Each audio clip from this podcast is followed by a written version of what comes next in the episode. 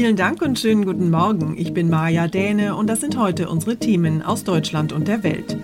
Scharfer Schlagabtausch. Die drei Kanzlerkandidaten Baerbock, Laschet und Scholz streiten sich im zweiten Fernsehtriell. Hier wird geimpft. Eine bundesweite Impfaktionswoche soll den Kampf gegen Corona voranbringen. Und Warnung vor humanitärer Katastrophe. Die internationale Gemeinschaft berät bei einer Geberkonferenz über Afghanistan. Es ging ja ziemlich hoch her gestern beim zweiten Schlagabtausch der drei Kanzlerkandidaten im Fernsehen. Da gab es harte Angriffe und rote Ohren. Klar, zwei Wochen vor der Bundestagswahl stehen Armin Laschet, Olaf Scholz und Annalena Baerbock wahrscheinlich ziemlich unter Druck. Allerdings sah es gestern zwischenzeitlich so aus, als ob aus dem Dreikampf ums Kanzleramt ein Zweikampf geworden ist. Vor allem Laschet und Scholz haben sich öfter in die Haare gekriegt und sind sich gegenseitig ganz schön häufig ins Wort gefallen, während die Grünen-Kandidatin Baerbock zwischen den beiden Streithähnen um Aufmerksamkeit kämpfen musste. Mein Kollege David Riemer ist unser Bundestagswahlexperte und hat sich das Spektakel für uns angeschaut und analysiert. David, nach der Debatte haben ARD und ZDF ihre Zuschauer ja gefragt, wer von den drei Kandidaten sich denn am besten geschlagen hat. Wer ist denn laut Umfragen der Sieger?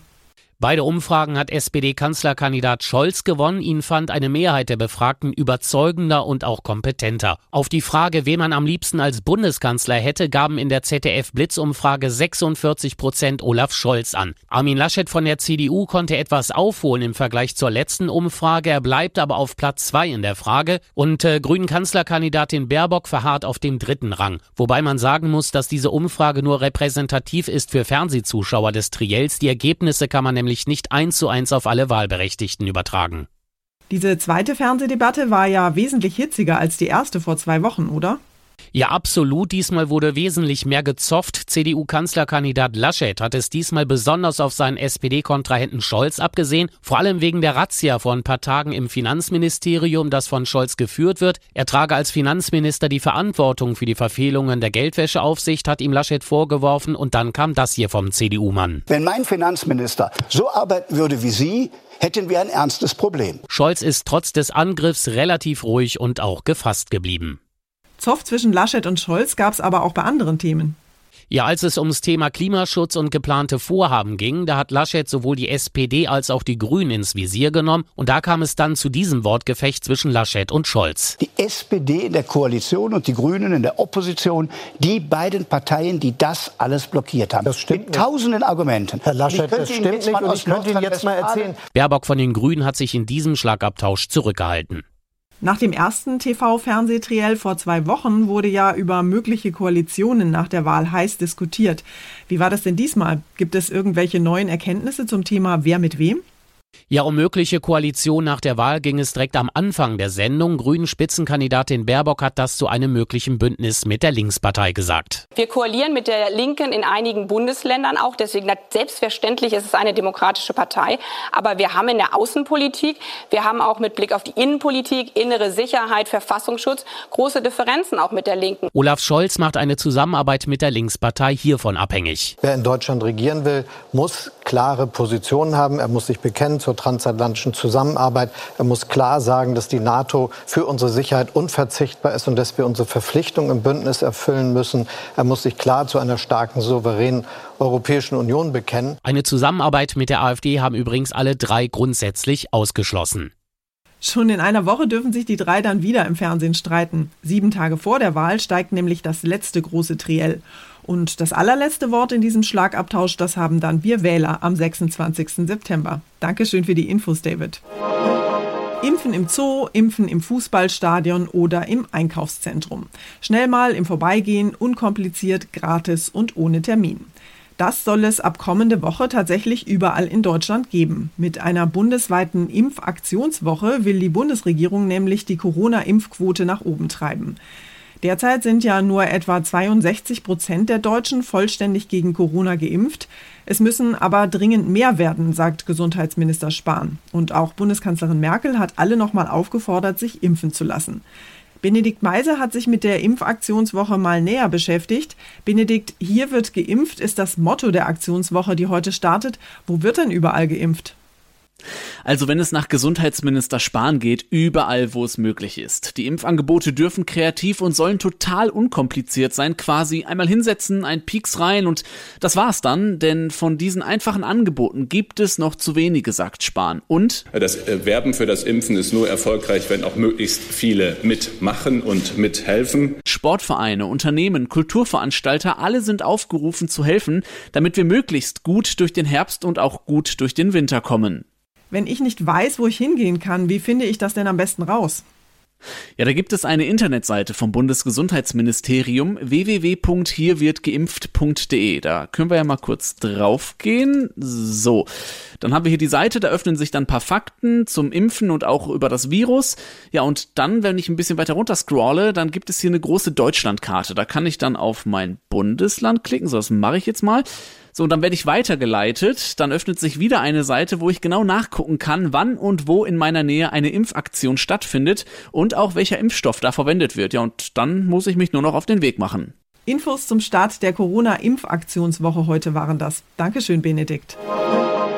Und wir schauen noch kurz nach Afghanistan. Schritt für Schritt verkünden die neuen Machthaber in Kabul ja jetzt die neuen Regeln für ihr islamisches Emirat. Gleichzeitig hungern dort Millionen Menschen und sind dringend auf internationale Hilfe angewiesen. Ihre humanitäre Hilfe will die Staatengemeinschaft ab sofort allerdings an Bedingungen knüpfen. Heute findet in Genf eine Geberkonferenz statt.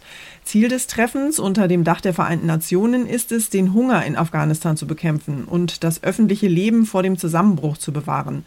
UN-Hilfsorganisationen haben einen Finanzbedarf von mehr als 600 Millionen Dollar bis Dezember angemeldet.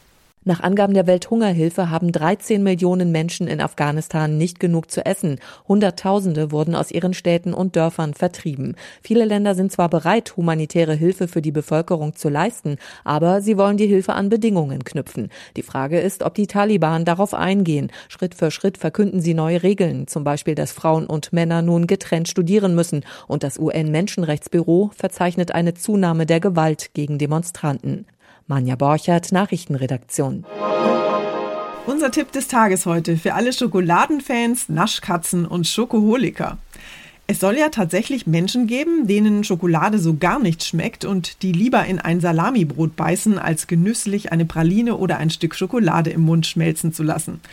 Also ich gehöre ganz klar zu den Schokoladenfans und werde den heutigen Internationalen Tag der Schokolade gebührend feiern. Zumal Schokolade ja glücklich machen soll und manche behaupten sogar, Schokolade ist gut fürs Herz. Ronny Thorau aus unserer Serviceredaktion hat da mal einen Schoko-Faktencheck durchgeführt. Ronny, zu welchen Erkenntnissen bist du denn gekommen? Stimmt es zum Beispiel, dass Schokolade wirklich glücklich macht? Ja, also gefühlt im Moment des Abbeißens oder auf der Zunge schmelzen lassens wird das wohl fast jeder bestätigen. Es gab mal Zeiten sogar und Regionen, wo Schokolade als Rauschmittel galt, als heiliges Geschenk der Götter, als Medizin auch oder sogar Zahlungsmittel, so wie Gold und Geld sozusagen. Die Wissenschaft sagt, dass die biochemisch glücklich machenden Stoffe in Schokolade zwar da sind, aber in viel zu niedriger Konzentration. Allerdings verbinden wir Schokolade oft auch mit schönen Erinnerungen an die Kindheit, an Ostern, an Weihnachten. Ja, und dazu der Effekt von Zucker und Fett aufs Belohnungszentrum im Gehirn. Also da kommt schon einiges an Glückseffekt zusammen. Sag ich doch. Du hast ja schon erwähnt, dass Schokolade teilweise sogar als Medizin eingesetzt wurde. Und manche behaupten, Schokolade ist gut fürs Herz. Ist da wirklich was dran?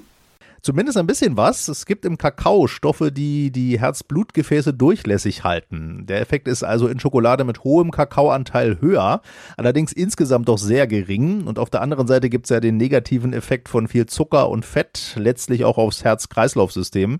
Das heißt, die herzfreundlichen Effekte werden wohl in der Regel von den negativen Effekten ja buchstäblich wieder aufgegessen. Und zum Schluss geht es hier bei uns heute um deutsches Kulturgut und Lieblingsgedichte.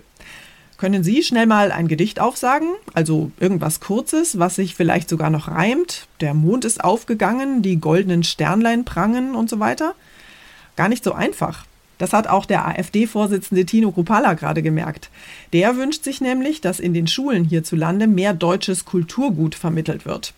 Allerdings ist ihm auf die Frage eines ZDF-Kinderreporters nach seinem deutschen Lieblingsgedicht leider so gar nichts eingefallen. Bisschen Heinrich Heine wäre vielleicht ganz passend gewesen. Denke ich an Deutschland in der Nacht, dann bin ich um den Schlaf gebracht oder so. Thomas Bremser in den sozialen Medien wurde ja heftig gelästert über den Mann, der kein Gedicht kann. Ja, wie das natürlich so üblich ist, ne, bei Twitter und Co. viel Hohn und Spott für den AfD-Chef, der erst fordert, an den Schulen müssten mehr deutsche Gedichte gelernt werden und dann bei der Nachfrage ins Schwimmen kommt. Was ist denn Ihr Lieblingsgedicht eigentlich? Mein Lieblingsgedicht ist, ähm, da muss ich jetzt, müsste ich jetzt mal überlegen, fällt mir jetzt gar keins ein. Auf die Frage nach seinem Lieblingsdichter antwortet er dann Heinrich Heine. Ein Gedicht von ihm fällt ihm aber scheinbar nicht ein. Das war's von mir für heute. Ich bin Maja Däne und wünsche Ihnen einen guten Start in die Woche. Tschüss und bis morgen.